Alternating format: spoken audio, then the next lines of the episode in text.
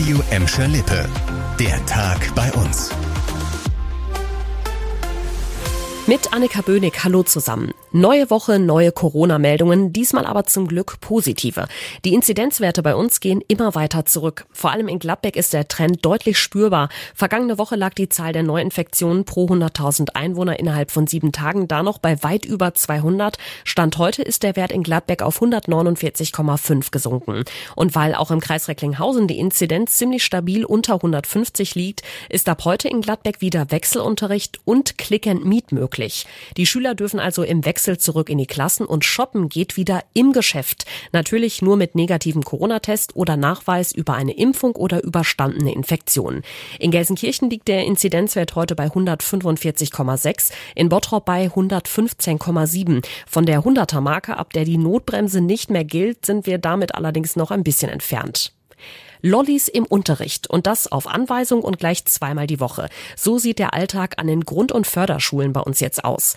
Heute sind die Lolli-Corona-Tests gestartet. Damit sollen mögliche Infektionsketten an den Schulen schneller unterbrochen werden, hofft die Landesregierung.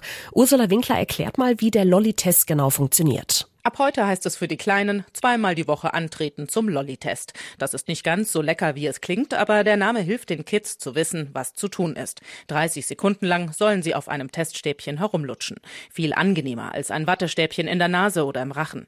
Dann werden die Proben in eines der zwölf Labore gebracht und im PCR-Verfahren untersucht. Also ein viel genauerer Weg als über Antigentests. Geprüft wird gruppenweise. Wird ein positives Ergebnis entdeckt, muss die Lerngruppe nochmal einzeln testen, damit die Corona-Patienten ermittelt werden können. Früher mussten wir zu Hause sein, wenn die Laternen angehen. Im Moment, egal wie alt wir sind, um spätestens 22 Uhr. Seit gut zwei Wochen gilt in Gladbeck, Bottrop und Gelsenkirchen ja die Ausgangssperre im Rahmen der Corona-Notbremse. Das heißt, nichts los auf den Straßen, auch am Wochenende nicht. Und das sorgt dafür, dass die Polizei zumindest in Gelsenkirchen deutlich weniger zu tun hat. Insgesamt gab es da in den letzten zwei Wochen sehr viel weniger Einsätze. Nadine Bohnengel hat mit den Beamten gesprochen. Ab 22 Uhr seien die Straßen wie leergefegt, hat uns ein Sprecher auf Nachfrage mitgeteilt. Logischerweise passieren dadurch in der Nacht auch weniger Verbrechen oder Verkehrsunfälle. Zudem sagt die Polizei Gelsenkirchen, dass sich die Bürger im Großen und Ganzen auch sehr gut an die Ausgangssperre halten. Nur vereinzelt würden Bürger ohne triftigen Grund auf den Straßen erwischt und von der Polizei angehalten werden.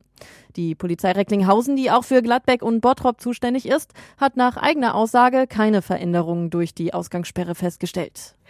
Heute hat der Blitzsommer leider schon wieder Pause gemacht, aber wir merken es, es wird langsam wärmer. Und damit steigt leider auch die Gefahr, dass der Eichenprozessionsspinner sich bei uns einnistet. Die kleinen haarigen Raupen fühlen sich bei Wärme nämlich sehr wohl. Weil die Härchen aber für den Menschen gefährlich werden können, arbeiten Gladbeck, Bottrop und Gelsenkirchen unter Hochdruck daran, eine Plage mit dem Eichenprozessionsspinner in diesem Sommer zu verhindern. Im Moment hängen die Städte überall Nistkästen für Meisen auf. Die Vögel sind die natürlichen Fressfeinde der Raupen und und sollen das Problem also auf ganz natürliche Weise lösen.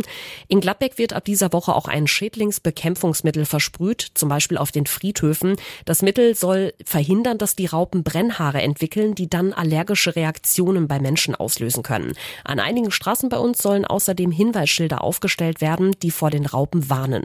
Solltet ihr befallene Bäume entdecken, könnt ihr sie über die Melde-Apps der Städte oder direkt bei der Feuerwehr melden. Das war der Tag bei uns im Radio und als Podcast. Aktuelle Nachrichten aus Gladbeck, Bottrop und Gelsenkirchen findet ihr jederzeit auf radio und in unserer App.